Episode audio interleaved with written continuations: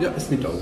Es nimmt auf. Alex hat die, die heute die besondere Ich Ehre habe zu die ganz besondere Ehre, zur Würzmischung ähm, 92 zu begrüßen. Und es ist jetzt, glaube ich, seit, seit sechs Jahren, seit wir das machen, ähm, versuchen wir einen Termin zu finden. Und jetzt hat es endlich geklappt. Und begrüßen wir den Professor Dr. Norbert Richard Wolf in, unserem, in unserer Würzmischung.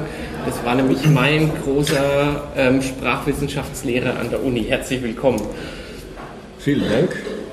Ja, für die Übertreibungen sind Sie zuständig. Ja, das machen wir, keine Sorge. Ich habe ja die Ehrendoktortitel weggelassen. Sonst ist die Zeit rum. Ich habe heute, hab heute mal kurz reingelesen, bei, bei Wikipedia haben sie einen Eintrag auch, ich weiß nicht, ob Sie es wissen. Wo? Bei Wikipedia. Habe ich gesehen, ja. Ja, und da ist ein, ein. Mult, glaube ich, ist da auch dabei, sogar bei den HC und sonst was. Und Mult. Mult, ja. Ich glaube, Mult heißt, wenn es einfach nicht mehr, wenn es zu lang wird. Heißt Multiplex.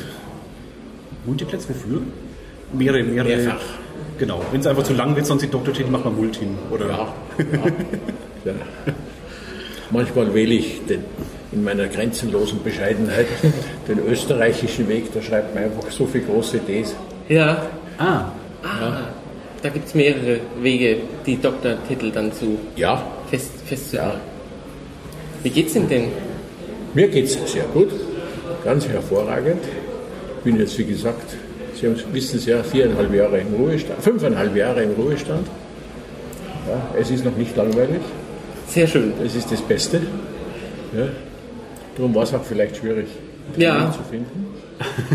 Weil sobald der der, Ruhestand ist, hat man keine Zeit mehr. nachdem Sie mir meine Note von der Examensprüfung gesagt haben, habe ich Sie nämlich das erste Mal gefragt, ob Sie, ob Sie mal für einen Podcast Zeit haben. Und dann haben wir uns wieder gesehen 2008 bei, der, bei Ihrer Abschiedsvorlesung. Richtig, ja. Und seitdem haben wir es haben wir's versucht. Aber das lag vor allem, glaube ich, daran, dass, dass ich die meiste Zeit nicht in Würzburg auch bin und dann gemeinsames Und Wochenende. wenn Sie da waren, waren Ferien. Und dann hat meine Frau auch Ferien, die unterrichtet noch an der Volkshochschule. Die gelten die Schulferien auch. Ah, hier in Würzburg oder? In, Wür- in Würzburg, in Veitshöchheim. Ah, gut, ja. In Veitshöchheim, ja. Würzburg. Aber es ist die Würzburger Volkshochschule, ja. Und dann sind wir jetzt häufig in Salzburg.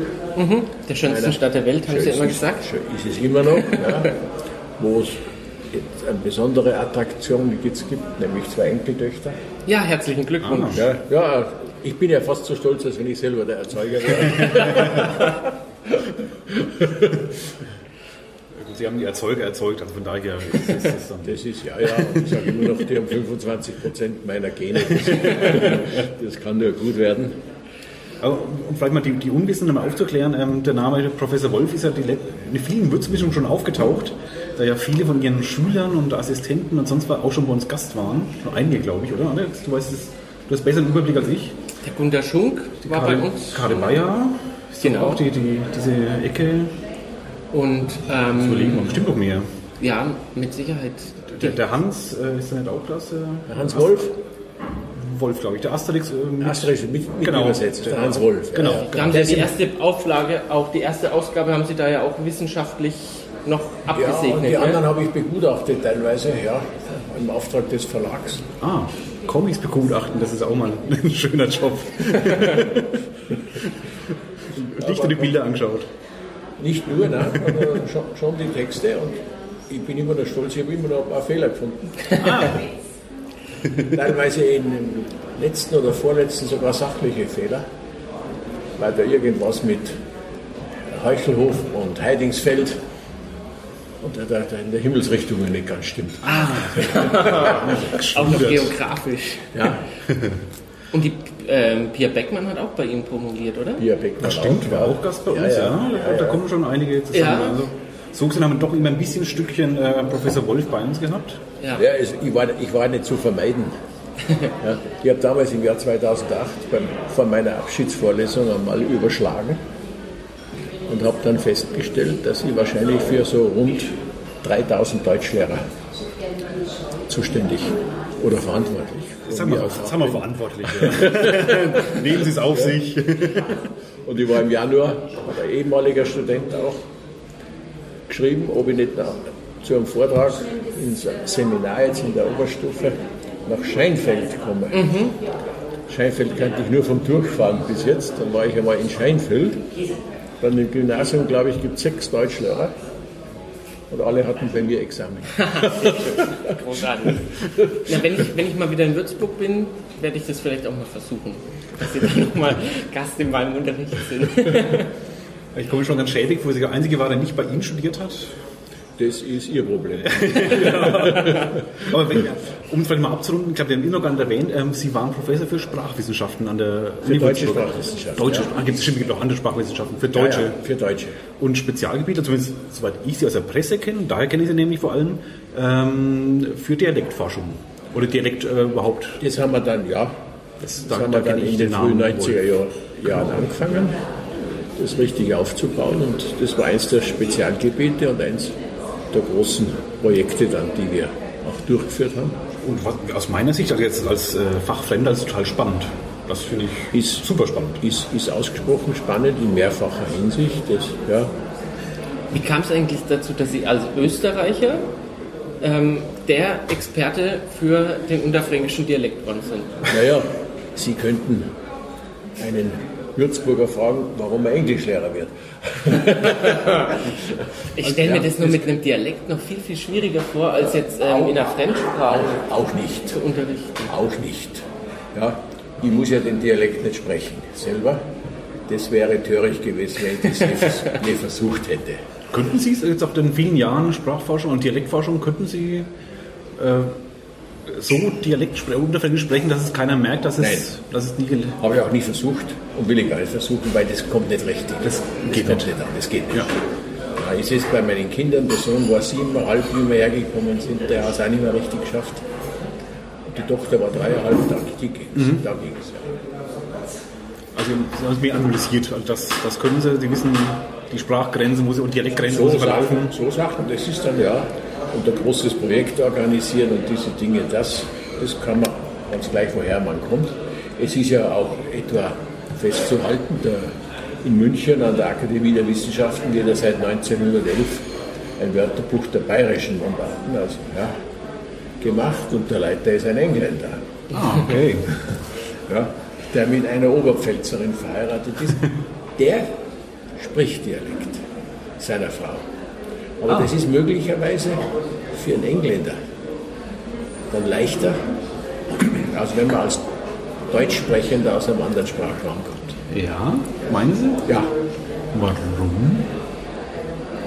weil der nicht so, der, für den ist ja alles fremd. Achso, der fängt quasi von Null an und muss dann. für den ist die Hochsprache letztlich auch einmal Ah, Null, okay. Ja. Ah, gut, das, okay. Das kann sein, ja, stimmt. Ja. Aber wenn du die Cat hörst, die hat auch einen deutlich unterfränkischen Einschlag. Auch eine, eine Freundin von mir, war auch mal Podcast, die hat früher den, ähm, die English Grammar Group betreut und ähm, die ist jetzt mit einem Freund von mir verheiratet und ähm, der ihr Deutsch ist mittlerweile wunderschön unterfränkisch gefärbt. Ja, herrlich. Das, das, das ist gut so. Ja, ja. Na, aber wie gesagt, es, ich war hier, habe von Anfang an gesagt, das ist eine Lücke. Dialektforschung. Äh, Hier, also man weiß über den Dialekt, jetzt besonders aus der Würzburger Gegend und so weiter, also fast überhaupt nichts. Die, die andere Seite, also Aschaffenburg und so, da gab es einiges. Die, das ist ja nicht fränkisch. Also man muss ja da unterscheiden. Östlich des Spessarts, sagen wir Ostfränkisch, und westlich des Spessarts rein fränkisch-hessisch. Die Apfel-Apfel-Linie, die wir mit dem Gunther schon mal hatten. Hatten wir schon mal die Apfel-Apfellinie. Ja, das sind ja die anderen, sind ja auch aus der Aschaffenburger Gegend in der Asterix übersetzt. Ja, Ja, stimmt. Richtig. Ja? Und das ist grundsätzlich was anderes, ja. Wobei man historisch sagen muss, das sind wahrscheinlich die wahren Franken. Oh komm, oh nein, nee. das, das schneiden wir jetzt raus. Damit müssen Sie leben. Sie haben gesagt, Sie schneiden nichts raus. Ja, Also, das da war müssen die Sie- erste Da Ausnahme. müssen Sie jetzt dazu stehen. Hier in der Gegend waren nach der Völkerwanderung, also so stammesgeschichtlich, keine Franken. Hier waren Thüringer, Das noch. ja, und einige, wie ich gern sage, fußkranke Alemannen, die den Weg in die Schweiz nicht mehr geschafft haben. und, und es ist dann im frühen 6. Jahrhundert, ist vom Westen her, wo die Franken waren am Rhein, ist das Thüringer Reich kaputt gemacht worden, zerstört worden, besetzt worden. man hat dann eine fränkische Oberschicht hergeschickt. Und aus politischen Gründen haben die das Gebiet dann Francia Orientalis, Ostfranken genannt. Aha, da haben wir einen rheinischen Einfluss hier quasi sprachlich oder Ja, sprachlich relativ wenig. kulturell. Gut, der Weinbau, Der, der Weinbau ist, der ist, ein bisschen, der ist ein bisschen später gekommen. weiß man nicht. Ja, und der ist dann mit Mönchen gekommen. Am Rhein war er ja von den Römern her da. Und hier haben es dann Mönche da gemacht. Das steht ziemlich fest. Das ist der Herr Grüß und das ist, das ist dann schon rheinisch geprägt. Aber, auch das ist interessant, man hat zum Teil nicht die alten Weinbaubezeichnungen vom Rhein übernommen, sondern hier neue geprägt. Gibt was Eigenes dann. Ja, Gut, so wenigstens etwas, was hier stand. auch ein kleines Ergebnis unserer Dialektforschung. Auf sowas kommt, wurde es dann wirklich auch historisch dann erforscht, ähm, die Dialektforschung oder wie? wie? Also dieses, das, so Sachen wurden auch teilweise historisch gemacht, weil man sich ja fragt, wie kommt es dazu? Und wie kommt es auch zu dieser Grenze im Spessart, die Apfel-Apfel-Linie? Ja? Äh, Und das hängt eben damit zusammen, dass das Gebiet westlich des Spessart äh, zum Erzbistum Mainz gehört hat. Ja? Aschaffenburg war ja mainzische Sommerresidenz Richtig. und so etwas. Und es gab ja auch kurzfristig einmal eine Hochschule, eine mainzische in Aschaffenburg. Und östlich des Spessarts war Ostfränkisch, also war der, Würz, der Würzburger Bischof im Großteil des Würzburger Raums. Und von daher kommt diese scharfe Grenze. Also das kann man praktisch nur historisch erklären. Und es zeigt sich, dass in diesen Territorien, wie sie seit dem späten Mittelalter so richtig entstanden sind, sich dann spezielle Traditionen des Sprechens herausbilden, die zu den heutigen Dialekten gehören. Und von wem haben die dann, sorry, Ne? von nach dir. Ist da diese Apfel, äh, Apfellinie, ähm, ist die dann ähm, deshalb bekannt, weil die sie die beschrieben haben? Weil die kann man mittlerweile an dem Kartäuserkloster. Die ist schon, die ist schon länger Schon. beschrieben. Es hat ja schon um Ende des 19. Jahrhunderts ein Marburger Bibliothekar, Georg Wenker, einen Atlas gemacht. Das war der Sprachatlas des Deutschen Reichs. Der ist so entstanden, dass man an alle Lehrer, an alle Grundschullehrer des damaligen Deutschen Reichs, also das ging ja dann bis Königsberg und so, Fragebögen geschickt hat, mit Sätzen, die die Lehrer in den Dialekt des Ortes, wo sie unterrichteten, übersetzen sollten. Und da hat man einen Atlas gemacht und es zeigt sich bei aller Zweifelhaftigkeit dieser Methode, die Lehrer sind ja von überall hergekommen, Ach so, ja. Ja. Klar, gar nicht gedacht. es, es gab noch keine Lautschrift. Dass die aber relativ gut gearbeitet haben, sodass sehr viele Ergebnisse heute noch valid sind, die von damals erstellt worden sind. Also da wusste man von Und äh, aber es gi- gibt viele Sachen, die man, gerade im Wortschatzbereich, die man nicht gewusst hat. Und es gibt ein paar, doch eine Reihe von Veränderungen innerhalb von 100 Jahren. In gesprochener Sprache ja leichter, die sich da leichter durchsetzen als in geschriebener. Und Dialekt ist gesprochene Sprache, die man auch damit erfasst haben. Ab wann konnten Sie da auf Computer zurückgreifen, um das Ganze zu Also wir haben, wir haben, wie wir angefangen haben, haben, haben wir schon mitgekommen. Schon. Haben wir schon mitgekommen. Das war wann dann? Wann haben Sie angefangen? Ich glaube 92 Ah ja, Anfang der haben 90er. wir dann richtig angefangen. Haben, da war der Gunter Schunk auch mitbeteiligt. Damals schon? Damals schon. Ist das so alt? Der hat, ja, ja, der hat mit, mit, mit Erhebungen begonnen. Also er war mit Explorator am Anfang nicht allzu lang, weil er dann früh dann abgewandert ist zum Vogelverlag. Aber bei den ersten Dingen hat er mitgemacht. Und er hat ja aus dem Gebiet auch promoviert. Das hat er gesagt, ja, genau. Ja. Und es lief dann so, die mussten geschult werden, weil es ja auch eine Erfahrung ist, dass man Laute, die man selber nicht kennt, die hört man auch nicht. Das merkt man ja bei Leuten, die nur schlecht Englisch können, die, die kennen kein TH. Die sagen ja S oder F, die irgendwie so ähnlich klingt und so. Die hören auch nichts anderes. Und das ist im Dialekt genau das Gleiche. Also müssen sie genau geschult werden, dass sie das hören können. Das heißt, im Dialekt, auch im unterfränkischen Dialekt gibt es Laute, die ich als gebürtiger Schweinfurter Also wenn Sie in die Rhön gehen, kann es durchaus sein, dass Sie da bestimmte Varianten nicht hören.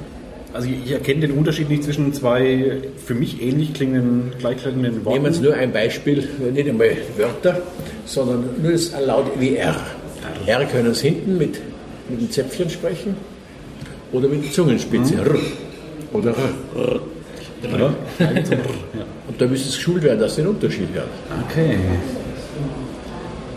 Habe ich nie drauf geachtet, gebe ich ehrlich zu. Ja. Aber das sind so entscheidende Dinge. In der Rhön gibt es dann Sprüche, wo man über den Nachbarort Witze macht, weil die ja anders R sprechen. Also die, die äh, Zäpfchen R haben, sagt man, das ist französischer Einfluss. Was nicht ein Unsinn ist. Aber es klingt gut. Ja, bei den Franz Französischen ist es. Ja, dieses Zäpfchen R auch. Und so, da machen sie auch Witze, dass das von den Franzosen kommt. Oder in, in Ostheim vor der Rhön hat man ein L, oh, die Zunge weit nach hinten gerollt. Also wie im Rheinischen, so normal. So. Äh, noch stärker wie im Englischen. Gott. Und ich habe dann einmal, wie wir angefangen hatten, einen Brief gekriegt eines emeritierten Professors für Silikatchemie aus Frankfurt, glaube ich, der sich da in Ostheim zum Ruhestand niedergelassen hat. Und der saß in der Kneipe, hat das gehört und hat gefragt, woher das kommt, dass die so ein englisches L haben. Worauf die ihm gesagt haben, ja, wir sind von England aus besiedelt. Und er hat das glatt geglaubt und wollte von mir wissen, aus welchem Weg die Engländer da in die Rhön gekommen sind. Ich hoffe, Sie haben eine schöne Geschichte erfunden, wenigstens. Ich hoffe, Sie haben eine schöne Geschichte Nein. erfunden. Ich Ah, habe hab ihm, ich hab ihm dann, nein, habe ich nicht gemacht. Ich habe ihm geschrieben, da hat sich wohl jemand auf den Arm genommen und hat zurückgeschrieben, das leuchtet immer auch. Der Mann hat die Humor. Also. Schmeckt der Wein? Sehr gut, hervorragend. Ja. Sehr lecker. Was ist für einer? Rödelseer Küchenmeister. Rödelseer Erste Küchenmeister. Lage. Auch ein, ein R. Nein, nein, aber, aber Steigerwaldweine sind gut. Das ist der andere Boden. Sie haben die kein Muschelkalk da oder ist es Ja, Käuper. Käuper dann, ja? Das ist ein großer Unterschied. Der ist wirklich lecker, muss ich echt sagen. Also wir sind im Julenspital. Ja, Viele überhaupt Julius-Spital haben gute Weine. ja. Wir wollten ja, wir wollten ja erst gegenüber in die Nabelschnur. Eigentlich Holzapfel, noch. In, in Holzapfel. Und ähm, ich finde aber den, den Spitznamen Nabelschnur so schön. Jetzt darfst du den Zuhörern mal sagen, warum der Holzapfel Weil der Nabelschnur genannt wird. Holzapfel heißt Nabelschnur, weil er gegenüber vom Juliusspital liegt unter die wartenden Feder warten, dass sie drüber geholt werden. Ja, das ist, Das ist auch mal verewigt. wobei es, glaube ich, da gar, gar, gar keine Bindungsstation mehr ist in der. Weiß ich gar nicht, ob die hier Ich überhaupt glaube, noch das eine- Julius-Spital hat keine. Ich wüsste keinen, der hier entbunden hat. Julius-Spital hat keine. Ich glaube, das gibt es nur noch in Missio. Missio, Uniklinik. Ja, die, auch die auch mehr. nicht mehr? Die haben, die haben vor kurzem erst. Äh, In der Rotkreuzklinik, glaube ich, ging es noch, aber mit, ja, oder Gibt es die noch eigentlich? Ich weiß gar nicht. Die Rotkreuzklinik gibt es noch. so. mit Belegärzten und ja. Da, war ich, da habe ich neben dran gewohnt, aber ich weiß gar nicht mehr, wie es mittlerweile ist. Und die, die Poliklinik hinten, die war immer nur interne Medizin. welche Poliklinik? Da dahinter ist, ist die sogenannte Universitätspoliklinik. Ach, äh, da, da Zahn, Augen, sonst was. Ja? Nee. Nein, nein. Interne, innere Medizin. Ist da hinten? Ja. Muss ich mal überlegen. Ob sie, ja, man wollte dann die auch ins Lübpold-Krankenhaus integrieren als zweite interne Klinik. Also, ja, wie weit das gediehen ist, habe ich jetzt gar nicht mehr verfolgt. Weiß ich jetzt auch nicht. Gar nicht, dass das so eine innere da hinten ist. Ich dachte, wenn du dann noch Zahnklinik, Augenklinik und. Das ist weiter drüben. Die Augenklinik ist ja schon weit weg. Also, die, die, Das die, ist ja oben in der Kopfklinik. die war mal hier, glaube ich. Die war mal Die hier. war mal das hier. Gebäude war ja jahrelang leer. Genau. Das wollte dann die Stadt Würzburg kaufen in den 80er Jahren für das Konservatorium. Aber das ganze Konservatorium untergebracht hätte, aber dann brach wieder die Geldnot aus, wie in Würzburg üblich. Ja. das können wir. Kein Geld haben. Sie sind ja ein großartiger Beobachter auch von der Politik. Das war ja immer das Highlight vor jeder Vorlesung, aber oder am Anfang von jeder Vorlesung, dass Sie ähm, die Tagespolitik erstmal sprachwissenschaftlich passend zum Thema analysiert haben und damit eigentlich alle sofort gepackt haben. Ich habe mir als gedacht, ob das einen Zusammenhang hat, dass sie emeritiert werden und der Stoiber nicht mehr bayerischer Ministerpräsident ist. Der hat ihnen ja. Der, ich meine, der Stoiber war natürlich, der hat das Ganze zum Selbstläufer gemacht. Ja. Das war schon ein Segen. Aber ich glaube, man könnte schon weiterverfolgen. Aber es war die Kombination dann Stoiber, Goppel. Ja, beim Goppel haben sie ja die sprachlichen Abläufe eh wieder, sagen wir, ich, wie beim Krankheitsbild der Logorö, verselbst verselbstständigt. Den Begriff, den habe ich geliebt. Die Logorö? Ja. Ja, bei dem ist es, man nimmt ja immer an, dass wenn jemand spricht, der Sprecher eine Intention hat und eine bestimmte und ein bestimmtes Ziel erreichen wollte. Bei Stoiber kann man beobachten, er hat hart daran gearbeitet, das Ziel zu erreichen. Es ist nicht immer gelungen, aber man hat die Arbeit gemerkt. Beim äh, Goppel, der hat nie hart gearbeitet, ja, aber es war auch nie eine Intention erkennbar, außer die Intention zu reden. ja, immerhin. Ja, er hatte das Gefühl, weil er ein Amt hat, muss er reden. Nee, das hatte so wie jetzt gerade so, so, so total kabarettistische ähm, Züge der Einstieg in jede Vorlesung, dass ich mir manchmal gedacht habe, wenn Sie im Ruhestand sind, sollten Sie genau das machen. Sie würden, glaube ich, Säle füllen. Indem Sie einfach nur Politikerwitze oder nee, Naja, nicht Politikerwitze, ist- sondern ähm, Politikeraussagen. Das war ein, eins meiner speziellen Ziele, die Sprachwissenschaft auch dafür benutzen, dass wir Sprache beobachten können und interpretieren können. Ja. Wir leben ja in Texten, wir leben von Texten. Unser ganzes soziales Leben spielt sich zum allergrößten Teil in Texten ab. Immer mehr sogar, möchte ich behaupten. Äh, Wahrscheinlich wird es mehr, aber das beginnt mit einem kleinen Kind schon. Und, der, und was ich auch immer gesagt habe, der Text ist die sprachliche Grundeinheit. Wir reden nicht in Wörtern oder in Sätzen, auch nicht in Lauten, sondern wir reden in Texten. Und mein Ziel wäre es gewesen, so eine Textanalysekompetenz zu vermitteln. Und aus dem Grund habe ich auch so Sachen wie Grammatik immer unter dem Aspekt gemacht. Und dieser Einstieg, wie Sie es genannt hatten, der war natürlich auch ein bisschen, wenn es optisch wäre, würde man sagen, ein Eyecatcher.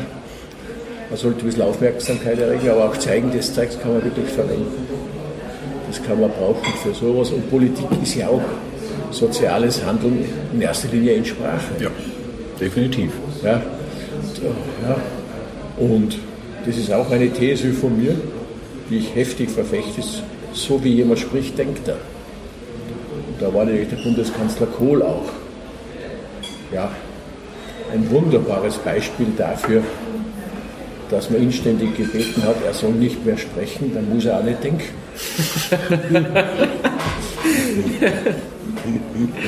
Sehr schön. nee, weil das hat mir wirklich ähm, Donnerstag um, von 11 bis 1 war immer die Vorlesung. Das war bis auf ein Seminar vielleicht noch am, am Freitag früh, dann meistens auch der, der Wochenabschluss in meiner, in meiner Vorlesungs- und Seminarwoche und es war einfach immer überhaupt das Highlight und es hat mir echt die, die, auch die, die Ohren dafür geöffnet, solche Kleinigkeiten dann im Reden von anderen oder in, in Texten dann zu erkennen, die ja so lustig sind. Das ist ja der Zweck der Sache. Ja, den haben sie voll erreicht. Und wenn das geglückt ist, dann habe ich viel erreicht. Da bin ich stolz drauf. Das sage ich ganz Ja, das waren ja auch dann einmal so einzelne Dinge. Ich habe ja mal, weiß nicht, ob Sie schon waren, als in Österreich diese blau-schwarze Regierung kam, mit dem Bundeskanzler Schüssel und im Hintergrund der berühmt-berüchtigte Haider, Jörg Haider, ja, der dann, wie es ihm gebührt, im Suff geendet ist äh, gesprochen. Da gekommen ist, habe ich ja dann einmal einen Abendvortrag gemacht über die Sprache des Jörg Haider. Und das war einer meiner größten Erfolge. Oder als es dann den Stoiberschen Sparmaßnahmen, nachdem er die Zweidrittelmehrheit im Landtag hatte, gab es ja dann also zwei Tage Protestvorlesungen. Marathon Oh ja, ich erinnere mich. wurde dann auch gefragt, ob ich da mitmache. Ich habe gesagt, ich mache mit, gern sogar, aber bitte nicht um 2 Uhr in der Nacht. Das, da sollen Jüngere. Ne? Und ich hatte dann die letzte Vorlesung in der ganzen Marathonreihe. Und da habe ich dann das erste Interview mit dem damals neuen Wissenschaftsminister Goppel, Thomas Goppel, analysiert. Und habe das, da hat sich herausgestellt, dass Herr Goppel keine Ahnung hatte, was eine Universität ist. Und er hat nur Ressentiments gehabt. Es kamen so Äußerungen, dass es nicht angeht, dass Professoren Privatforschung betreiben, was immer das heißt. Ich wollte gerade fragen, aber äh, ja gut, das, Das weiß, auch nicht. Ja. das, das weiß er selber nicht. Ja. das, das, er wurde dann irgendwann auch einmal gefragt und hat dann genauso unverständlich geantwortet, wie er damals gesprochen hat. Und, und es, es gab, er hat auch, sagen wir mal so, ich zitiere da gern den Herrn, wie hieß denn der, der FDP-Wirtschaftsminister, der dann wegen Steuerhinterziehung verurteilt worden ist. Der Lambsdorff. Der Adeliger, ja, Lambsdorff, der dann von seinem Parteikollegen, der Fallschirm, Der Möllemann. also, weil seinem Parteikollegen Möllemann gesagt hat, er hat nicht gelogen, er hat nur objektiv die Unwahrheit gesagt. Oh, da rollt mir die Fußnägel hoch. Und ich habe dann in der Vorlesung auch an mehreren Stellen gesagt, hier hat Herr Goppel nicht gelogen, sondern nur objektiv die Unwahrheit gesagt. Ja, es war das Kabinett neu gebildet, es war kein einziger Posten im Kabinett eingespart, aber Herr Goppel hat gesagt, wir alle müssen sparen. Ja, das ist ein interessantes Wir dann. Was meint er mit dem Wir? Er meint das Fußvolk, ja, Er meint auf jeden Fall nicht Sicht. es gibt, ja, ja, es gibt mindestens zwei Arten von Wir, ein inklusives, wo man die Gesprächspartner mit einschließt und sich selber auch, oder ein exklusives, wo man nur die Gesprächspartner oder die, das Publikum meint. Ja, und das war da eindeutig exklusiv. Und das hat dann auch das Rollenverständnis dieses Mannes konnte man da sehr schön darstellen. Das haben Sie so in der Vorlesung auch wieder mit, mit eingebracht quasi, solche, solche Dinge. Das, das, solche Sachen habe ich dann schön. Das sind dann schöne Beispiele. Ich habe die auch immer gleich gesammelt. Ich habe heute noch. Ah, Wenn ich, ja, ich habe ursprünglich mit einem Zettelkasten, hatte ich so einen Schuhkarton Ja? und wenn ich was gefunden habe, kam das gleich auf eine Karteikarte, entweder ausgeschnitten und draufgeklebt oder mit schnell abgeschrieben. das schreit doch nach Veröffentlichen als, ja, als Buch oder Und dann, nein, Nicht? Echt Wieso? nicht? Das, wieso nicht? Ich würde sofort kaufen. Da ist Wirklich? schlimmer als auf dem Buchmarkt. Auch als, das, auch als Geschenk. Das kann als, ich als sagen. Geschenk wäre das. Nein, man müsste dann, weil Sie müssen sich ja vorstellen, nehmen Sie mal eine Zeitung, so etwas wie ein Spiegel oder die, also die Wochenzeitung Die Zeit noch mehr, ja, und lesen Sie einen Artikel, der ein Jahr alt ist. Sie haben Mühe, die Fakten zu rekonstruieren, auf denen so kommentierende Artikel beruhen. Das stimmt. Ja? Und das ist mit diesen Zitaten auch so. Die sind alle in einem Kontext drinnen. Oder musst du Und dann viel davor schreiben noch dann? Da ist müsst dann dann das alles ausführlich kommentieren und so. Dann wird es dann wird's wieder tröge. und sie haben zu wenig Zeit. Sie sind im Ruhestand. Der Ruhestand ist ja gut, wenn man keine Zeit hat. Das Schlimmste wäre, wenn einem langweilig würde. Und das ist glücklicherweise bei weitem nicht der Fall. Das Schöne am Ruhestand ist weniger, dass man sich aussuchen kann, was man tun will. Das geht oft nicht ganz, aber man kann sich in fast allen Fällen aussuchen, was man nicht tun will. Und das ist eigentlich das Schöne. Aber jetzt, äh, also mich als, als Fremder, wie gesagt, äh, vor dem Ruhestand, ähm, bevor sie nach Würzburg kamen, wenn sie dann War ich in Innsbruck. in Innsbruck, In Innsbruck. Ja. also im Heimatland noch, als, Also, äh, auch als Professor. Äh, zum, zum Schluss als außerordentlicher Professor. Ja. Ich, ich habe in Innsbruck hauptsächlich studiert.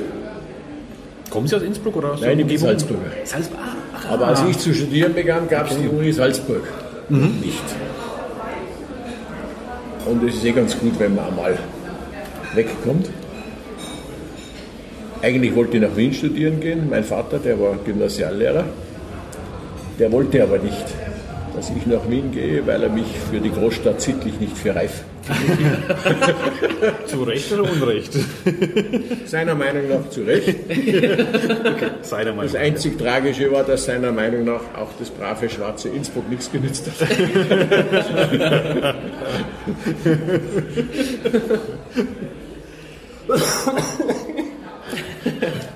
aber, nein, aber wie es so läuft, das war, das war ins, ins, insofern ein Glücksfall, als ich dort dann das Glück hatte, also im Jahr 65, ich habe 61 zu studieren, begonnen im Jahr 65 nach Innsbruck, der berühmte Grammatiker Johannes Erben kam. Der hat eine große Grammatik geschrieben.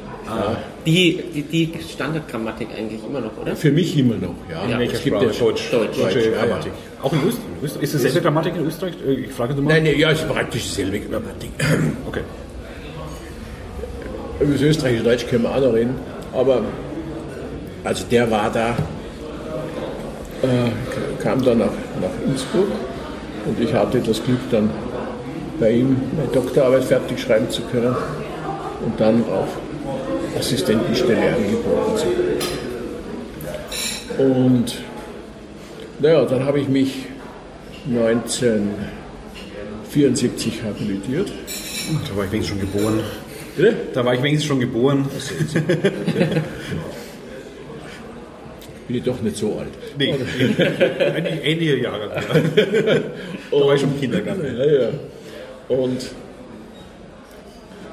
äh, 76 im Februar, erinnere mich noch ziemlich genau, kam ein Anruf, Sie suchen jemanden hier in Würzburg, so wie mich, und ob ich Lust hätte, mal zu kommen und zunächst den Lehrstuhl zu vertreten.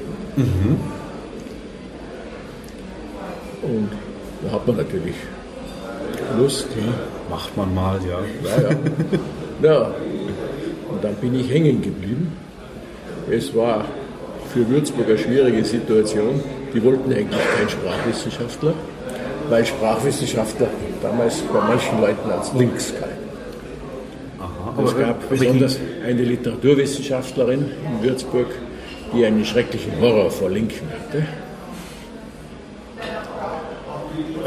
Und die wollte das verhindern, aber dann hat das Ministerium gesagt, wenn keine Sprachwissenschaft kommt, dann kann Würzburg keine Lehramtsausbildung mehr machen. Das wollten wir auch wieder nicht verlieren, weil das die Hauptklientel natürlich ist in, Ja, in unseren. Fächern. Ja. Und dann wollte man jemanden haben, der sich in Würzburg habilitiert hatte und ein paar Jahre vorher den Lehrstuhl, den ersten Lehrstuhl für Sprachwissenschaft an der damals jungen Universität Regensburg gekriegt hat und der wäre auch wieder gern nach Würzburg zurück. Und das war eine wunderbare Sache, die bayerische Verwaltung sehr gut charakterisiert. In der Zeit, das war Ende 75, ja, trat auch der erste Stellenabbauplan in Bayern. Damals schon. Damals schon. Oh, Und der Mann, und es, ja, und es wurden mit einem Stichtag alle freien Stellen, auch die zufällig frei waren, wurden eingezogen vom Ministerium. Ausgeschlossen ist es nicht. Und am selben Tag, wie, das, wie die Stellen eingezogen wurden, bekam der seine Ernennungsurkunde. Das heißt, er wurde auf eine Stelle ernannt, die nicht mehr da war.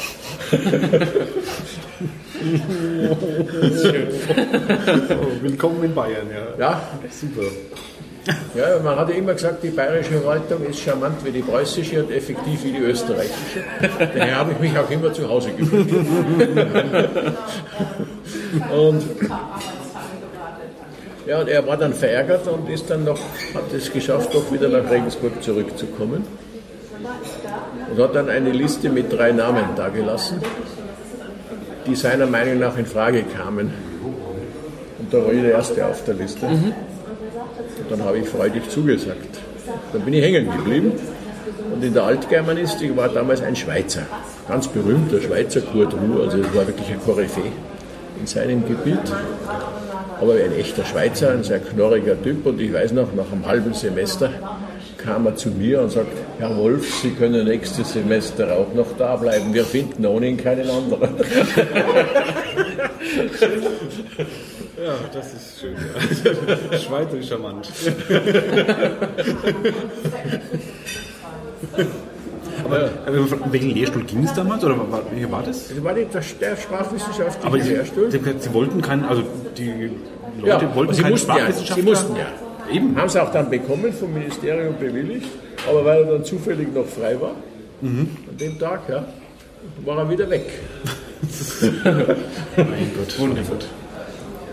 Weil Sie gerade Schweizer sagen, ähm, was hat es denn mit der Schweizer Grammatik auf sich? Dass, Also die, dass, die, eine, dass die zum Beispiel das, das, das scharfe S komplett ablehnen? Ja, das ist natürlich, das ist, äh, Sie lehnen es nicht ab, das ist eine Sache der Orthographie und nicht der Grammatik. Ja, Dieses scharfe S, also diese Ligatur, die aus S und Z hervorgegangen ist, die wurde in der Schweiz schon, ich glaube, vor dem Zweiten Weltkrieg abgeschafft einfach.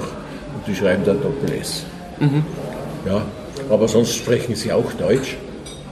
Nur hat dort der Dialekt einen ganz anderen Stellenwert. Und was bei uns eine lockere Umgangssprache ist, wo man noch doch die Herkunft merkt, aber dialektale Merkmale doch relativ wenig, das klingt für uns in der, in der Schweiz ein starker, starker Dialekt. Und in der Schweiz kann man auch predigen im Dialekt, was bei uns doch eher selten ist. Ja, Das in der Kirche. gibt es schon, aber es ist schon ein bisschen eher eine Ausnahme, ja. das im, im Fernsehen, im, im Radio, wenn ich dem Auto Nachrichten durchfahre, höre ich nichts, Ja, ja. verstehe ich nichts. Ja, ja. Also, Und in Dreisat können sie oft Sendungen Ja, genau. Stimmt, ja, genau. Und mir haben Kollegen aus der Schweiz gesagt, die selber Schweizer sind, in der Vorlesung, okay, da geht Standardsprache, aber in Seminaren, wo man ein bisschen lockerer spricht, da geht es nicht mehr mit der Standardsprache. Das wäre dann völlig unnatürlich. ja, die sprechen dann über Lutzschiebig ja. und solche Dinge. Aber wie gesagt, das ist ein Spezialfall, wie es einen anderen Spezialfall in Norddeutschland gibt, wo der Dialekt fast überhaupt ganz weg ist und jetzt unter Umständen künstlich zurückgeholt wird. Stimmt, es gibt jetzt, äh, ich habe neulich mal gesehen, äh, für Platt extra Kurse auch in. Ja, ja, es ist, es ist jetzt von der EU als Min Minoritätensprache Genau, genau, anerkannt, was auch ein Unsinn ist. Aber okay. Und man versucht da jetzt wieder was zurückzuholen. Ob es gelingt, weiß ich nicht. Ich war mal eingeladen. Wir haben, ja, also, wir haben ja dann in Würzburg im Zuge mit unseren Dialektdingen, als der Atlas so fertig war, war ein großes Projekt, das auf zwölf Jahre angelegt war, war abgeschlossen. Und es war dann Zwölf Jahre. zwölf Jahre, sechs Jahre erhoben. Also es war von vornherein schon klar, dass das so lange dauert. Ja. Boah, das sind mal Zeiträume. Ja, Schon. Also aus meiner Sicht. Ich weiß nicht, wie es bei Sprachwissenschaftlern so ist, aber für mich als. aber wenn, wenn sie schneller gemacht hätten, hätten sie entweder drei- oder vierfaches Personal gebraucht. Und dann ist natürlich die Unsicherheit im Erfassen wieder viel größer. Weil jeder Mensch, wie schon gesagt, wieder anders hört und solche Dinge. Und auch gern haben wir nicht so viel Personal. ja. Das, wie gesagt, das braucht ein speziell geschultes und permanentes Personal. waren es auch Studenten oder waren es nur dann Assistenten oder. Also das waren schon- also die als? Wissenschaftler, die befragt haben, das waren dann schon Leute, die ihr Studium abgeschlossen Okay. hatten. Und ein großer Teil, die dann dort gearbeitet haben, haben dann auch über etwas aus dem Bereich promoviert. War natürlich dann auch ganz nützlich, weil die dann nur interessiert waren, eine möglichst gute Arbeit zu machen. Was auch dem Forschungsprojekt wieder zugute gekommen ist. Aber es ist ja schon, äh, also ich frage mich gerade, wie lief das damals ab? Also ganz konkret, da sind Leute irgendwo hingefahren. Wir sind Leute in, also wir haben insgesamt 182 Orte in Unterfranken befragt. Wir haben den Regierungsbezirk Unterfranken in Planquadrate von 7 Kilometer Seitenlänge, eigentlich den ganzen Freistaat, zerlegt, Achso, weil, er, weil es äh, insgesamt sechs Universitäten also operiert haben Im und gesamten den ganzen Freistaat, wie man in der Artillerie früher gesagt hat, flächendeckend bearbeitet. Also es war ein bayerisches Projekt und Sie waren quasi eine Wir waren ein Untergruppe. Teilprojekt. Wir waren ein Teilprojekt des gesamten äh, äh, bayerischen Projekts äh, Sprachatlas, äh, bayerischer Sprachatlas. Jetzt erinnere mich an was. Da gibt es Abkürzungen für den SUF, Suff, das sind wir. Genau. Das, Ja, das war der Sprachatlas von Unterfranken. Und ich erinnere das war das Spra- der Sprachatlas von Nordostbayern, war der Snob. Genau. Da, eben an den erinnere ich mich. Ich denke, Ja, ja. Unterfranken haben den Suff und die äh, Ober... Bayreuther war das dann? An- an- Ja, die haben, Snob. die haben Bayreuth und weil der Kollege dort das nicht machen wollte, äh, haben die Oberfranken und die Oberpfalz zusammengelegt.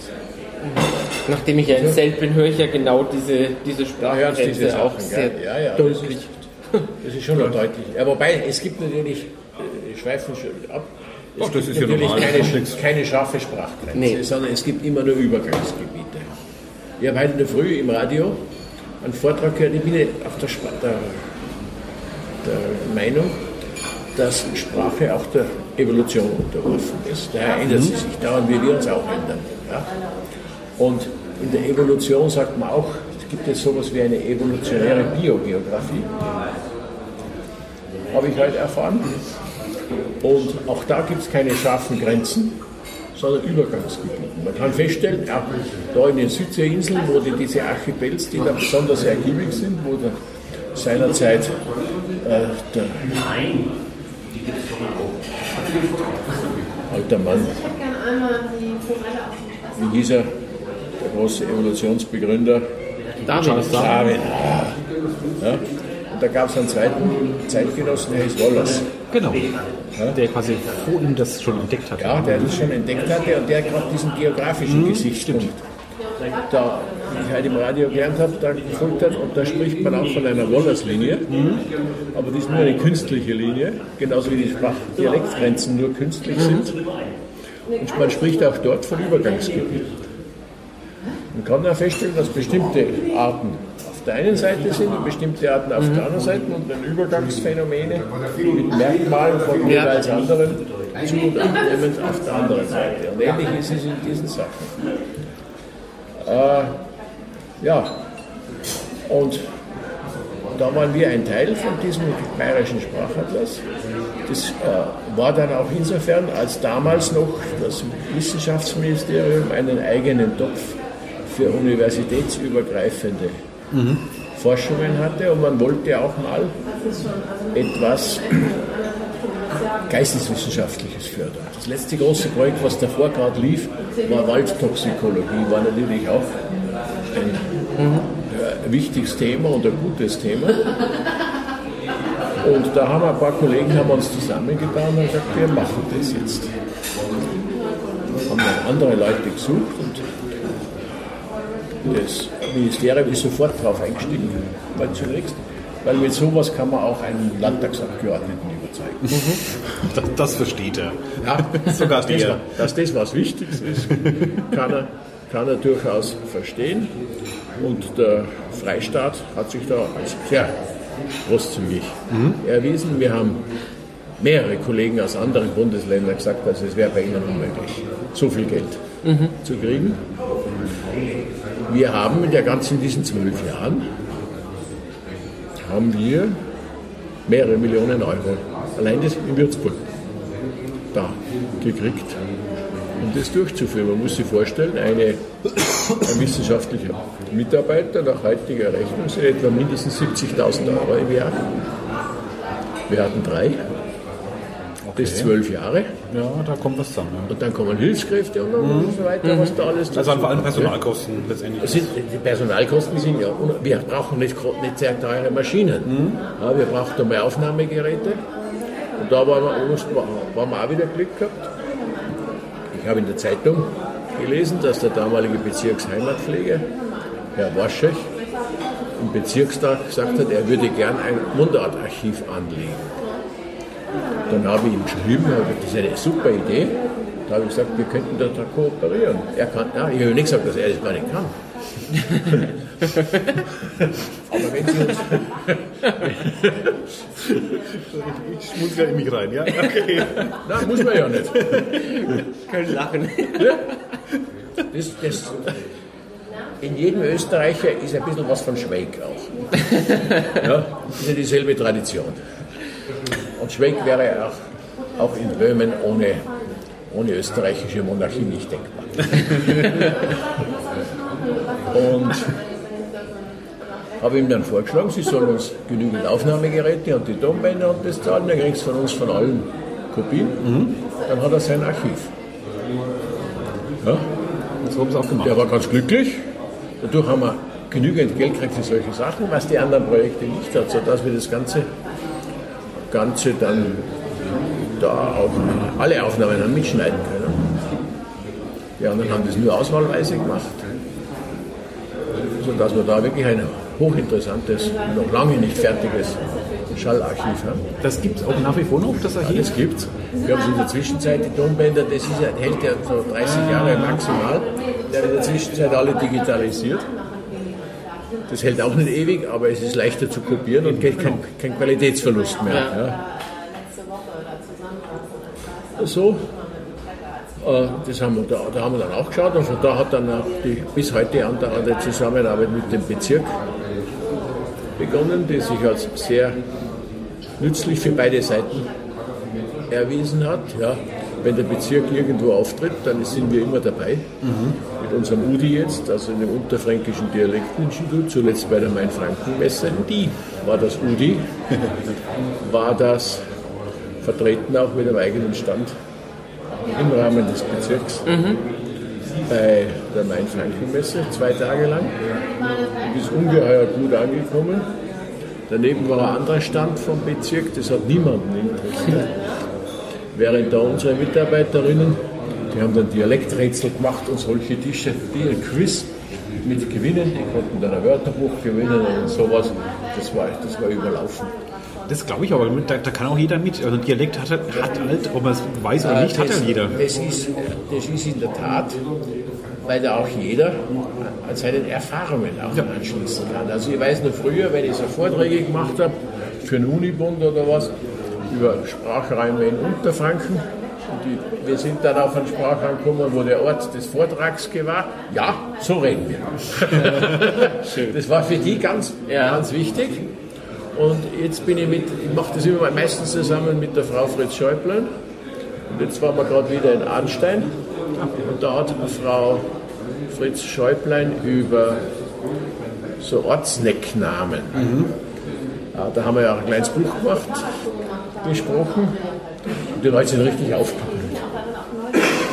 Und haben da gleich weiteres gebracht, was sie da haben. Also das ist, das, das dient der Identifizierung. Das dient, das mag ein bisschen kitschig klingen, aber so ein Bedürfnis ist da dass man das als Heimat empfindet, Ja. wo man ist. Ja. Ich glaube, das ist ein menschliches Grundbedürfnis, dass man gern in irgendeiner kleinen Einheit zu Hause ist. Große Einheiten, mit denen kann man sich nicht identifizieren, das ist zu schwierig. Also es ist nicht so, dass ich jetzt meinen Dialekt wahnsinnig pflege oder mir trage, aber ich bin auch, ich stehe dazu, wenn man mich, äh, ich bin oft in Köln bei, bei Freunden, wenn man mich dann sofort ich in Geburtstagspartys von fremden Leuten sofort als Unterfra sogar als Unterfranke erkennt. Ja, ja. Ja, der will sagen als Ostfranke. Ja, aber, Ja, die Aschaffenburger sind auch Unterfranken jetzt. Ja. aber die Kölner haben noch keine Ahnung davon. Ähm, mir geht's auch so, ich, ich pflege das jetzt auch nicht so auch auch Nein, in der Schule, aber, aber meine, meine. Freundin kommt aus, meine Freundin kommt aus Wittenberg und wenn ich, ähm, wenn wir zusammen hier nach Würzburg kommen, ich steige aus dem Auto aus, begrüße meine Mutter und sofort muss ich offenbar komplett anders sprechen als normal. Ist, äh, wie gesagt, in Salzburg.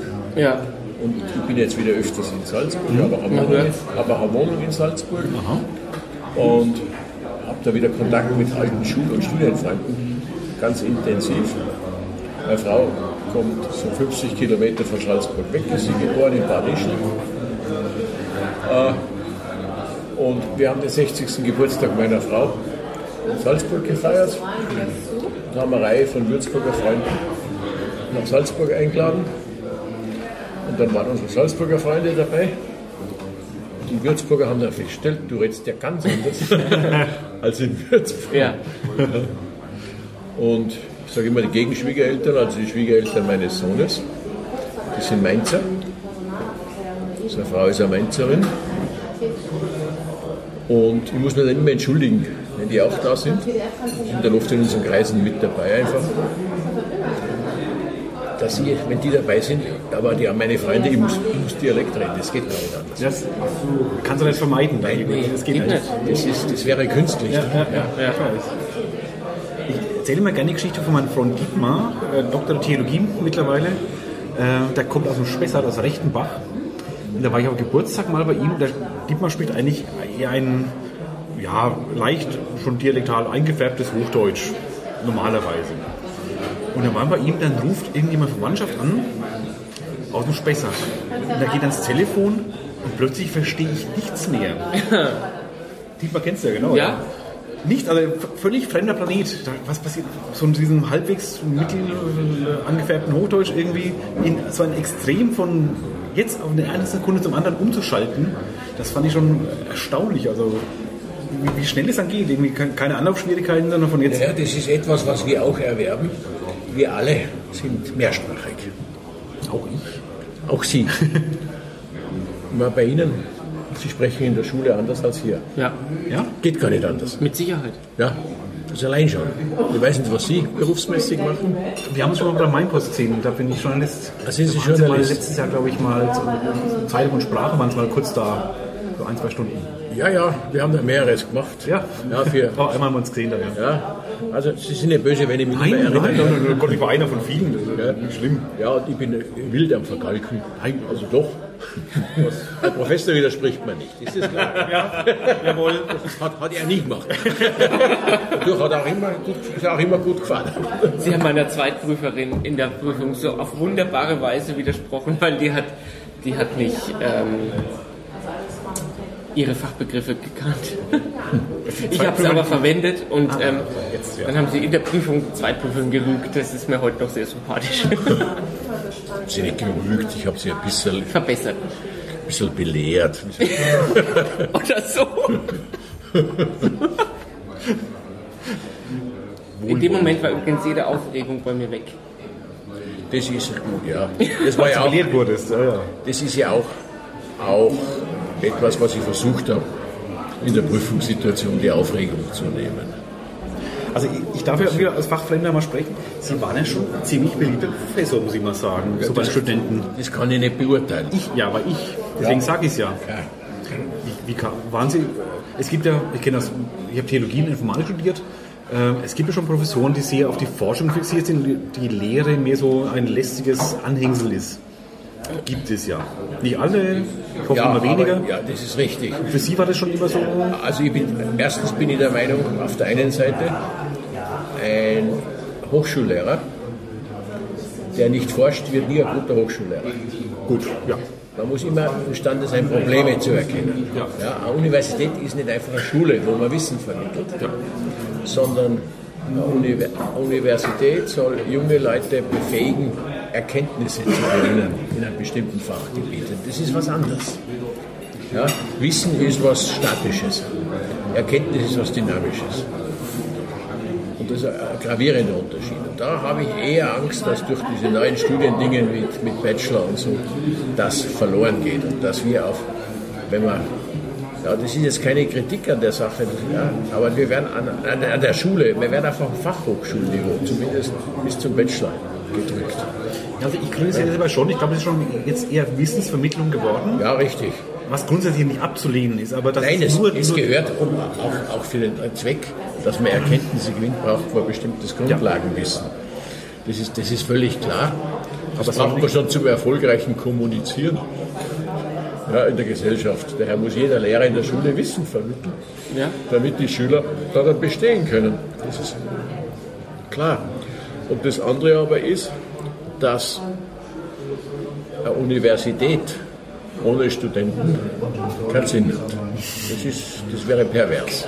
Ich glaube, manche Professoren sehen es ein bisschen anders. Ja? Ich glaube, manche Professoren sehen es ein bisschen Könnte anders. sein, ja, aber das war meine alle. Wobei ich, ich habe es gern gemacht, das hat mir Spaß gemacht. Ja, das, das meine ich eben. Ja. Und ich habe es auch immer als Privileg betrachtet, dass es Leute gibt, die sich das anhören müssen, was ich mir ausgedacht habe. Das war so und so oft, ähm, es ist äh, da anders, aber ähm, bei uns, also das haben sie gerade in der Examensvorbereitung, haben sie da ganz oft ähm, gesagt, das ist ihre Lehre. Und ähm, wenn wir eine Frage beantworten, sollen wir das auch bitte danach ähm, Ja, am Anfang der Aufgabe schreiben, dass wir nach Würzburger Nomenklatur ähm, Ja, die ja. Frage beantworten, damit es da keine Missverständnisse gibt. Mhm. Und ich finde auch sehr nachvollziehbar. Also es gab ja die anderen Unterrichts, äh, die anderen Ja, Examensvorbereitungen. man kann ja durchaus tolerant sein, auch man kann insbesondere in dem Bewusstsein, dass man selber ja der Beste ist. In aller Bescheidenheit. Ja, kann man dann großzügig sein. Ach, ich hätte doch Sprachwissenschaft machen sollen, Mensch. Ja, da hast du das echt verpasst. Ich hatte Linguistik ein Jahr lang. Also ich habe in Theologie, Theologie bei keinem so viel gelernt wie beim Professor Müller und in Deutsch bei keinem so viel wie bei Ihnen. Das war einfach, weil das ganze, ich möchte jetzt keines Herzblut von den anderen absprechen, aber diese ganze Begeisterung fürs eigene Fach, die hat man beim Herrn Müller rausgehört und bei Ihnen auch. Der Karl-Heinz Müller, der, Ja. der Judaist. Genau. Ja, das war ja, der, der, der war toll. Wir haben uns in der Prüfungs Prüfung gegenseitig angeschrieben. ich mochte ihn schon, also. Ah, man muss mit seinem. Temperament zurechtkommen, gell? Ja, gegenseitig, ja. Das gehört auch Sind die dazu. falsch aneinander geraten, ja. Aber ich war, war trotzdem ähm, ein guter Professor. Nicht schlecht reden. Aber ich, das finde ich das Schöne an einer Uni, dass es für jede Verrücktheit Fachperson mit der man reden kann. Und das doch, sagen wir, immer noch, wobei das sich schon geändert hat im Vergleich zu früher durch die Massenuniversität, Ja, immer noch so, so, bestimmte unterschiedliche Temperamente gibt, die miteinander auskommen müssen oder auch auskommen können. Was heißt Massenuniversität bei Ihnen? War es bei Ihnen, also als Sie studiert haben, waren da viel weniger an der Uni? Oder? Also viel, viel weniger oder nur ein bisschen Viel, weniger? viel, viel weniger. Und das war in Würzburg nicht viel anders. Die beiden Universitäten sind gut vergleichbar. Wie ich studiert habe, waren in Innsbruck 2500 Studenten. Oh, okay, okay. okay. Das, das sind jetzt sind, das, äh, sind mehr Germanistikstudenten da als, als damals Jahr. Wir waren zunächst in Innsbruck 280 Germanistikstudenten Pro Jahrgang oder insgesamt? insgesamt. Oh Gott, okay. Okay. Und dann wurde die Uni Salzburg gegründet. Dann gingen die, die aus Oberösterreich und so aus Salzburg kamen, zum Großteil weg, machten in Salzburg fertig. Und es waren 100 weniger. Und dann waren wir eine Zeit lang nur 180 Studenten. Das ist natürlich ein, ein super Betrieb. Ja, ja. Ich bin damals von der Mathematik sehr überlaufen damals schon äh, in die Theologie äh, gewechselt, die ja dann sehr überschaubar war. Und da hat mir die Theologie dann schon äh, gefallen. Also einfach vom, vom Stu- Studiengefühl, sagen wir so. Ist? War sehr familiär, was auch Ja. gute Seiten Und da können sich in so kleinen Universitäten können sich natürlich dann bestimmte Originale ausleben, was in einem Massenbetrieb nicht mehr so geht. Da muss man einfach ein bisschen stromlinienförmiger werden. Oh, muss man nicht. Doch muss man. Muss man? Ja, auch im Interesse der Studenten. Ja, so stromlinienförmig waren sie, glaube ich, auch nicht, oder? Was ich vom Erzählen gehört Es habe. kommt jetzt darauf an, was man darunter versteht. Ja. Aber wenn ich schaue mit so bestimmten Originalen in meiner Studienzeit, ja, also wie ich studiert habe, ich glaube, da gab es ja während des Studiums fast überhaupt keine Leistungsmessungen und so. Und man hat sehr viel alles Mögliche gemacht. Und da war ein Philosoph. Alter Herr schon, war über 80, aber hat eine Vorlesung gehalten und das war dann oft üblich, dass man einfach über den Stoff der Vorlesung am Ende des Semesters eine Prüfung macht. Und nur aus Spaß. Ja, diese Prüfungen hießen Kolloquium da in Österreich. Da sind wir zu dem Professor hingegangen, Philosoph. Der hat nebenbei, das waren diese ganz alten, das war ein Lehrstuhl für Philosophie, Psychologie und Pädagogik. Und dieser Professor, er hieß Erismann, war der Erfinder der Umkehrbrille. Weiß nicht, ob Ihnen das was sagt. Der hat in der Psychologie ein Prisma, eine Brille mit einem Prisma gemacht, sodass sie alles um 180 Grad gedreht hat und es stand auf dem Kopf. Das nach dem Shoppen Wein möchte ich nicht mehr haben. Ja, das siehst du wieder richtig an. und so sind, ja, und nach, nach, nach wenigen Tagen bereits hat sie das durch, durchs Wissen und durch den Tastsinn und die Erfahrung, dass die Füße immer nach unten sind, hat sich das korrigiert. Ja, das stimmt, das ist aber mal Ja? Und dann haben die die Brille abgenommen, dann war wieder alles umgedreht. Weil die Sinne auf was anderes eingestellt Ja. haben. Ja? Das ist wieder korrigiert. Und bei dem haben wir eine Prüfung gemacht über Ontologie, das weiß ich noch. Da lag er im Bett bei sich zu Hause. Ja. Wir sind zu ihm nach Hause. Er lag im Bett. Hatte wie, ich weiß nicht, ob Ihnen das Damol-Männchen etwas sagt. Nee. Damol war so ein Abführmittel. Okay. Und da hat man immer, das war immer als Logo ein Männchen mit langem Nachthemd und, und seiner Zipfelmütze, einer weißen und einem Licht und einer Toilettenpapierrolle in der Hand. Das war das Damol-Männchen, der hat so ein Nachthemd angehabt. Ja, und hat uns dann, wir sind zu dritt neben dem Bett gesessen und hat uns da ein bisschen so gefragt und dann hat er gleich die Scheine unterschrieben. Das war so üblich. Zu diesem Zweck hatte der ein Pult oben an der Decke. Das hat er runtergezogen und als Gegengewicht war ein Stein. Nachdem er alles unterschrieben hat er es langsam losgelassen. Er ist wieder ganz langsam hinauf. Philosophen. Das wäre unmöglich. Heutzutage. Vorstellbar. Naja, Sie können auf die Art nicht 100, 200 Leute Nee, prüfen. nee. Ja. Ja, meine Philosophieprüfung war bei Kaffee und Kuchen, das weiß ich noch. Aber am Sofa in der Residenz. Kann auch nicht mit 200 Leuten machen. Nee. Nein, nein, Sehr schön. Ja, Professor ja, ja. Burkhardt, Bei wem war das? Professor Burkhardt, ähm, der, war da, der ist relativ jung. Der hat den Lehrstuhl vertreten damals früher. Komme ich nicht drauf. Das war Mitte der 90er. War Lehrstuhlvertreter. Aber Schöpf. War vorher Schöpf? Nee, ich glaube nicht, das war andere. Komme ich drauf. Also es war auch eine wunderschöne Prüfung, ich war total aufgeregt. Und dann wurde mir Kaffee und Kuchen serviert und die Anspannung hat, ist abgeklungen. Und dann haben wir wirklich äh, eine halbe Stunde lang dann philosophiert, im, im besten Sinne des Wortes. Und dann habe ich eine relativ gute Note bekommen auch. Ja. Das war eine wunderschöne Prüfung. Nicht leicht, nicht geschenkt, aber Ja, ja. sehr entspannte Atmosphäre. Nicht, nicht wie am Bett mit äh, Pult und Das war eins der größten Originellen. das ja, da kam es nicht ran, ja. In, in, in der Prüfung bei Ihnen auf dem, auf dem Sofa, das war was ganz anderes, als an so einem Schreibtisch zu sitzen. Ähm, so wie wir jetzt hier zu dritt an dem, an dem Tisch sitzen, das, ähm, das war eine, eine entspannte Atmosphäre. Ja, das soll, soll sie auch sein. Ja, Also für mich war eine Prüfung auch selten eine Abfragerei einfach. Sondern ich habe gedacht, das ist jetzt ein Qualifikationsgespräch. Man spricht über das Fach gemeinsam. Mit einem zukünftigen Kollegen. Ja, schon nicht mehr zukünftigen. Oder? Vielen Kollegen. Ja, ja. Das, und so fand ich es bei Ma- Matthias Herwig dann auch. Ähm, der, das, war, das war mein Prüfer in der, in der Medievistik, in der Mediavistik, in der ähm, Medievistik ist was? Mittelalter, Literatur. Ich weiß es, aber Mittel, Mittelhochdeutsch, also ähm, alte Literaturgeschichte. Und ähm, da war auch ein Sofa drin und das hat auch gleich eine ganz andere Atmosphäre geschaffen. Ähm, das war zwar nicht sein Büro, aber das war ein Büro mit einer Couch drin und es war halt auch ein Gespräch. Und ja, jetzt, verstehe ich. Ja, finde ich auch wirklich an, äh, angenehme Prüf also Prüfungssituationen. Ist ja nicht, deswegen nicht leichter, deswegen wird es ja nicht, nicht geschenkt, aber Nein, nein, es, ist nicht, es wird nicht leichter und ich glaube, in manchen Dingen wird es sogar anspruchsvoller, weil man viel geistesgegenwärtiger sein muss. ja, ja, ja, Ja. ja. Das Wissen wird nicht abgefragt, sondern vorausgesetzt. Und das, Genau. Ja, Ja, sowas bei mir in der Philosophie auch. Das war ja. Intensive Prüfung. aber das, das halte ich für akademisch.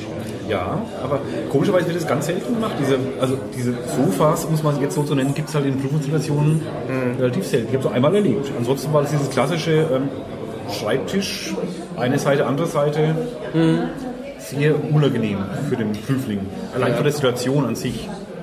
Bei den absehen. wir sitzen da, denen, die stehen vorne an der Tafel, wo sonst wir stehen. Und wir ähm, stellen halt da dann zwei Tische. Im Klassenzimmer geht es ja nicht anders. Aber äh, denke ich alles dran. Und ich bin froh, dass bis jetzt der Kelch ähm, Zweitprüfer an der Uni zu sein an mir vorübergegangen ist. Weil da relativ, Wieso kann das passieren? Also, ja, da, wirst, da, wirst du einfach, oder? da wird man dazu bestimmt. Es wird, ja, man wird schon gefragt, wenn einer partout sagt, er will es nicht machen, dann äh, ist es nicht der Fall. Ursprünglich waren es am Anfang, wie das Ganze angefangen hat, ja, die wird ja nach der LPO, also vorher gab es ja die GPO, Und kam, so Ende der 70er Jahre kam die LPO, die Lehramtsprüfungsordnung, wo ja dann auch die, die Realschullehrer wurden ja in Basing beim Z- Zentralinstitut geprüft, also der französischen Vorbild. Und die Grundschullehrer waren an der BH beheimatet. Die wurden ja dann integriert. Und daher musste man das Ganze anders organisieren. Und es kam diese neue Lehrerprüfungsordnung und dann hat, das war dann der Landespersonalausschuss, hat sowas erfunden wie diesen Zweitprüfer. Vorher war es ein Protokoll, Protokollant.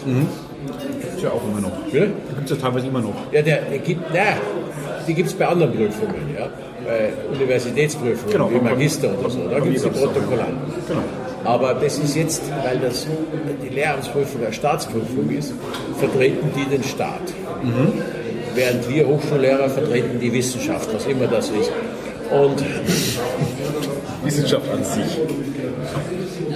und da waren es dann ursprünglich verdiente Lehrer des Volkes, so hat man das in der DDR genannt. Das waren Verbandsvorsitzende und, und solche Leute. Ach, die werden schon ausgesucht. Die wurden vom Ministerium zunächst ausgesucht, aber es kamen dann die großen Massen. Dann haben die nicht mehr gereicht.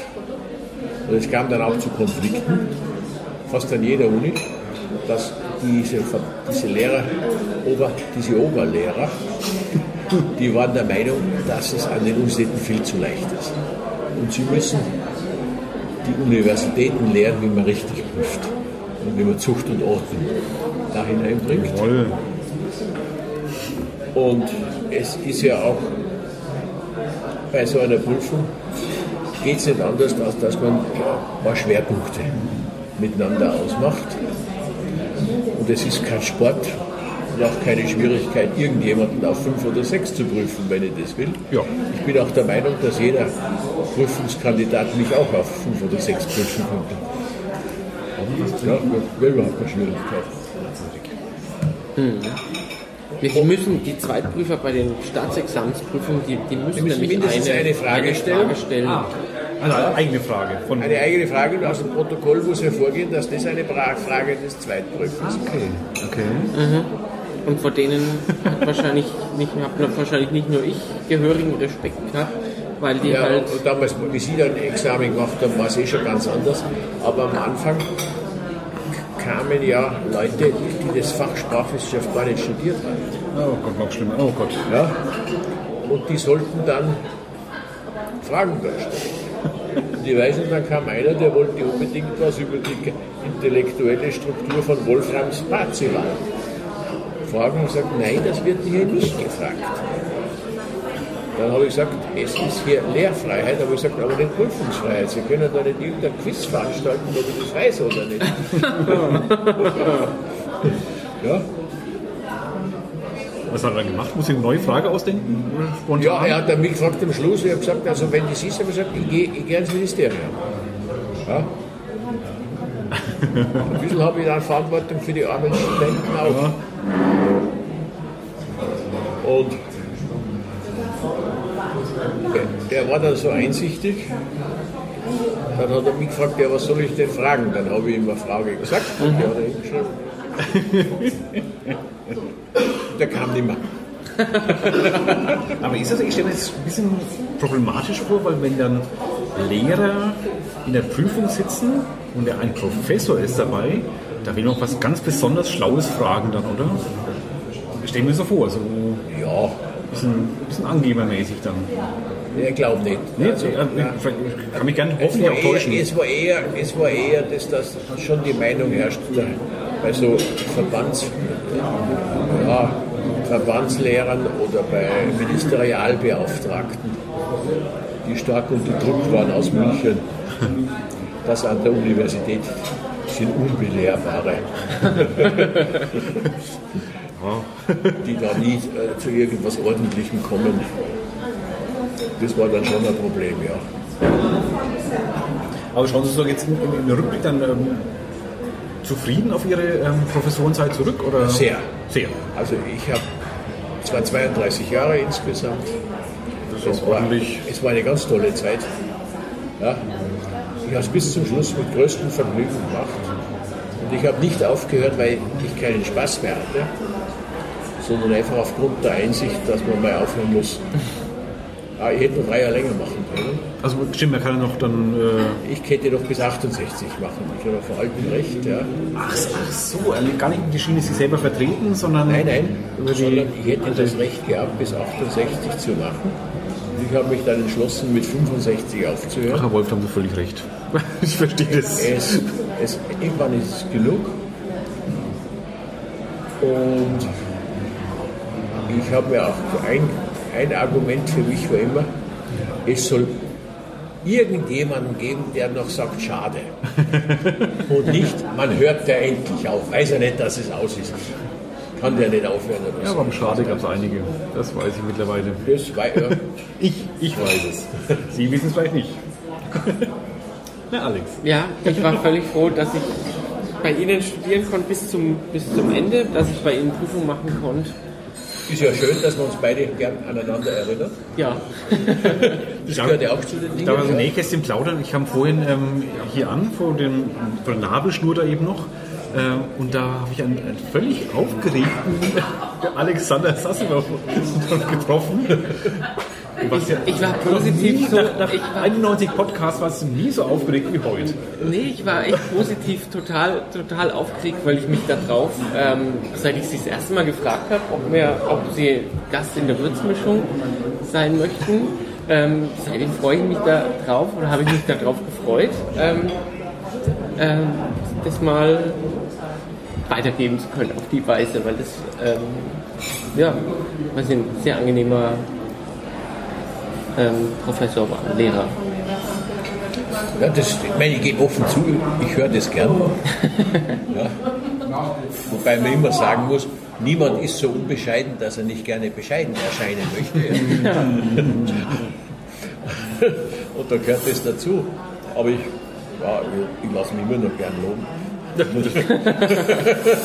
Ka- kannst du irgendwas, äh, wie, schlecht es war, was, was war nicht Es so reicht toll? jetzt schon. Was war nicht so toll? Äh, Kann ich, kann ich echt nichts sagen, weil ich, weil ich Wird, donnerstags, wird sicherlich genügend gegeben. Ich weiß es nicht, ich war nicht dabei. donnerstags war ich, ähm, war ich um, spätestens um Punkt 11 war ich, war ich im Hörsaal gesessen. Der Daniel, der Daniel Heil, mit dem ich ähm, in immer in der letzten Reihe gesessen war, der, der, der ist da ganz, letzte Reihe sitze. nee, aber, aber fast- völlig fast aufmerksam. Völlig, Die letzten drei waren völlig, voll. völlig aufmerksam, haben wir uns darauf gefreut, haben uns, ähm, haben, haben die Vorlesung und danach bin ich mit ihm nämlich immer in die Mensa gegangen. Ja, man muss es offen sagen, das habe ich auch immer gesagt, nur jemand, der nichts tut, macht keinen Fehler. Darum mache ich so viele Fehler, ja. Und daher, bitte? Darum mache ich so viele Fehler. Ja, und daher habe ich, äh, ich, hab schon, ich bilde mir schon ein, dass ich was getan habe. Und daher war sicherlich nicht alles perfekt und manches auch extrem fehlerhaft. Aber seien Sie froh, zumindest haben es alle Leute schon vergessen, wenn es was Schlechtes gab.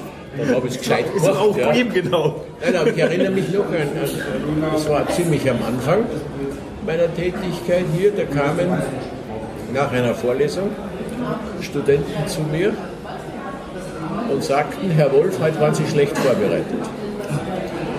Und dann fragte ich, ja, warum, wie kommen Sie drauf? Ja, heute waren Sie schwer verständlich. Und dann habe ich nachgedacht und habe festgestellt, die hatten recht. Ja. Ich habe eine gewisse Sache gemacht, habe ich da immer gedacht bei der Vorbereitung, das kann ich schon. Hat man das nicht ganz genau überlegt, wie ich das präsentiere. Haben Sie dann so ein so Dauerskript gehabt irgendwie? Und ich weiß nicht, wie es bei Ihnen ist. Es gibt, also ich, ich habe Profes manche Professoren, nicht alle, Nein, ich habe das jedes Vorlesung völlig neu gemacht. jeden Mal komplett neu. Ah, ja, okay. Ich habe als Student immer geklagt.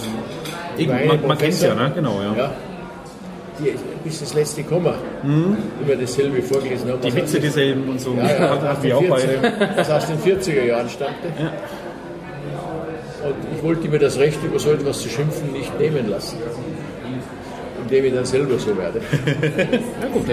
Und am Schluss habe ich ja dann ganz anders gemacht. Ich habe ja dann angefangen mit den neuen Medien, dass ich alles in Präsentationen gemacht habe. Weiß nicht, ob Sie das noch erlebt Ja, haben. doch. Ja. dass Da haben Sie nämlich das besonders angekündigt, dass es jetzt mit Präsentation ja, gibt. dass ich das immer eine Woche, also ein, zwei Tage vor dem Donnerstag ins Netz gestellt habe, sodass die Studenten das am Ausdrucken können. Das ist ja selbst, selbst heute wäre er schon äh, immer noch äh, innovativ. Und ich habe dann ohne Manuskript hatte ich ein bisschen spezielle Vorbereitung gebraucht, nur mal anhand der Präsentation gesprochen. Es war dann nur immer schade, das war vielleicht das Einzige, was jetzt- negativ jetzt war. Dadurch, dass sie so, so viele, dass sie auch international tätig waren, ähm, gab es nämlich immer wieder Forschungsreisen oder sie waren halt zu Vorträgen weg und dann ist die Vorlesung ausgefallen. Das sind so negativ, das ist fast wieder ein Kompliment. Ja, Das war auch ein Kompliment. So oft war es nicht. Ich dachte, jetzt kommt Das war was. zwei, dreimal im Semester. ja, genau. Wo waren Sie unterwegs dann? Forschungsreisen? Ja, das war zunächst, das hat sich das ist mir so zugewachsen.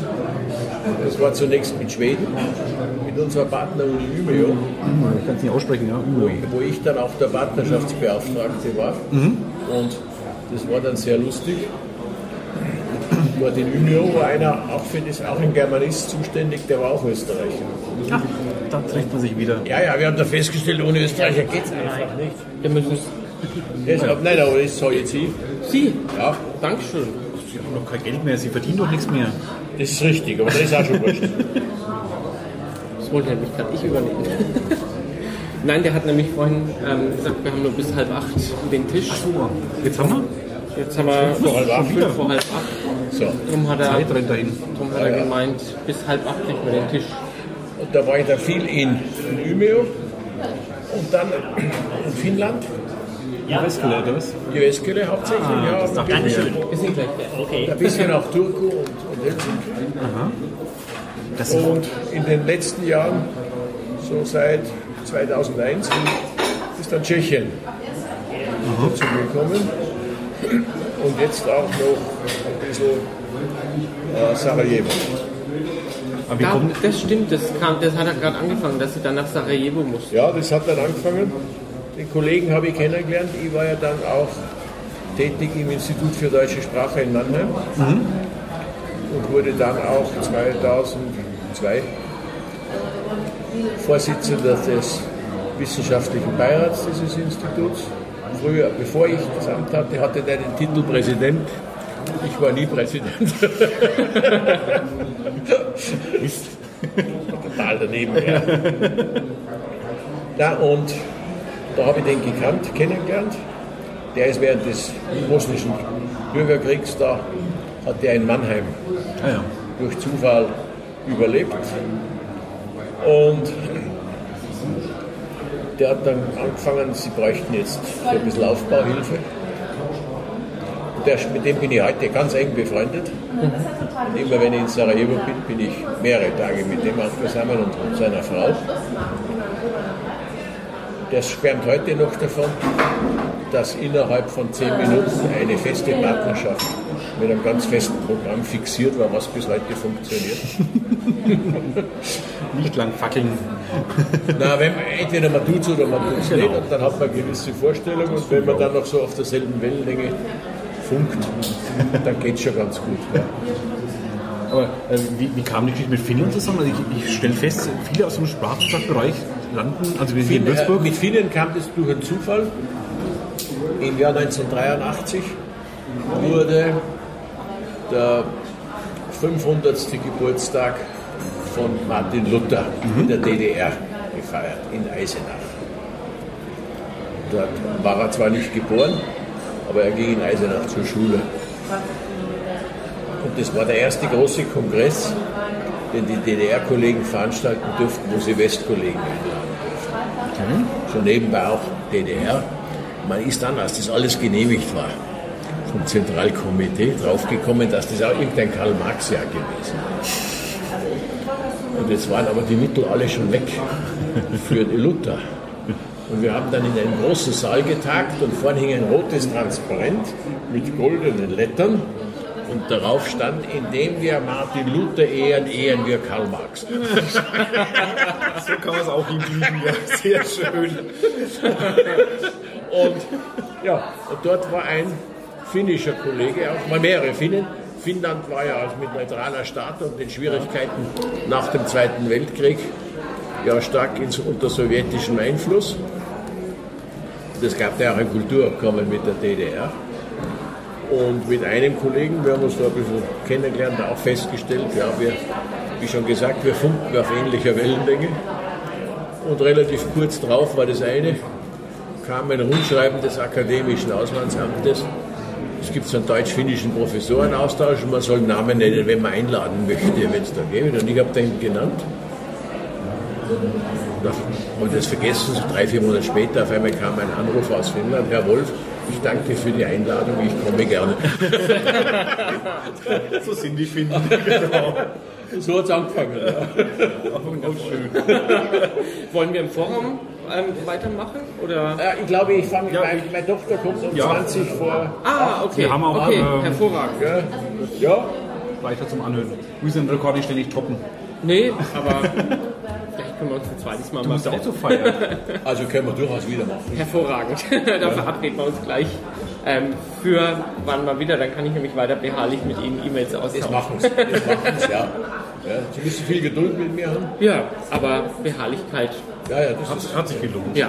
das weiß ich nicht, das müssen Sie beurteilen. Vielleicht schreibe ich Ihnen ja ab nächsten oder übernächsten Jahr dann als Würzburger Lehrer, ob Sie mal in meinen Unterricht kommen. Also, wenn ich es nur irgendwie körperlich schaffe, dann komme ich gern. Jawohl. Ja. Wobei der ich selbst schon weit weg ist. Ne, ich will ja nach Würzburg zurück. Ah ja, Und dann ist es, haben Sie Chancen? ich hoffe, ich hoffe. Ich lege ein gutes Wort für dich ein. Sehr gut. Soll man schon, ja. Lieber Professor Wolf, vielen, vielen Also- herzlichen Dank für, das, für den tollen Podcast. Ja, Ich danke auch. Ihnen, gell? Hat Spaß gemacht. Ja, uns auch. Also mir auch. Also es dir ging, Alex. Ich bedanke mich, dass Sie so nette Sachen über mich gesagt haben. Ihnen alles Ich habe nur Gute. zitiert. Ihnen, schön. Und wir verabschieden schon mal. ja, war. Hallo? Ja, Danke fürs Zuhören und danke fürs ähm, Zuhören und vielen herzlichen Dank. wir machen jetzt aus. Wo, Ja, wo, tschüss. wo, landest, wo landest du denn?